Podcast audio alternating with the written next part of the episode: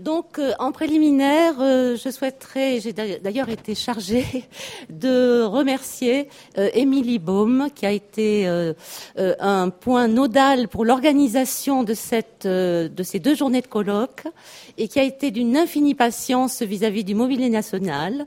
Donc, Émilie est chargée des manifestations culturelles, scientifiques et du mécénat à l'Institut national du patrimoine et qu'elle reçoive ici toute notre reconnaissance. Je crois que nous pouvons l'applaudir.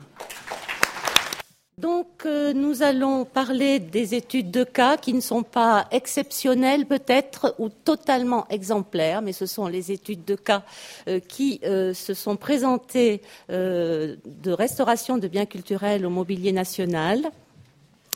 Et Isabelle Balsamo euh, qui représentait hier le directeur général du patrimoine, a très aimablement souligné et salué l'esprit collégial et transversal qui a présidé à l'organisation de ce colloque au sein de la direction générale du patrimoine. Et je suis heureuse d'ajouter que cette transversalité s'est élargie à la direction générale de la création artistique qui est notre tutelle. Et je me dois d'ajouter également que les sujets de recherche et de restauration sont loin d'être le quotidien de la DGCA. Euh, reste, conserver, restaurer, dans quel but ou pour quel usage euh, Il convient peut-être de préciser exactement les missions du mobilier national. Et euh, ces missions sont décrites dans un arrêté du 3 juillet 2003 qui est relatif à l'organisation du mobilier national des manufactures nationales des Gobelins, de Beauvais et de la Savonnerie.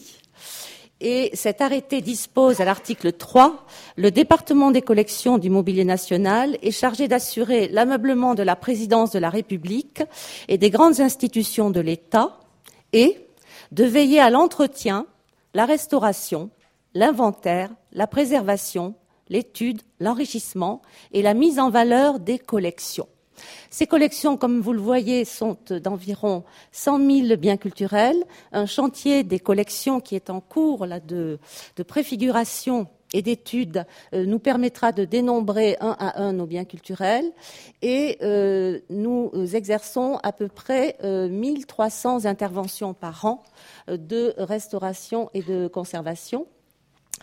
Euh, donc, ameublement des résidences de la République, c'est le premier, euh, le premier usage des collections, je dirais. Et pour les mettre en valeur, des expositions, soit à la Galerie des Gobelins, comme vous le voyez là, c'était une exposition de tapisserie euh, du XVIIIe siècle, soit dans les musées-châteaux ou châteaux-musées.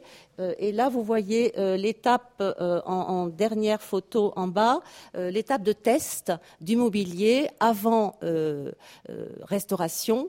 Euh, de manière à savoir si véritablement les volumes et l'harmonie euh, étaient présentaient une cohérence. Et vous avez vu hier, présenté par Jean-Jacques Gauthier, la dernière photo, euh, enfin les, derniers visuels de la présentation qui sera inaugurée la semaine prochaine.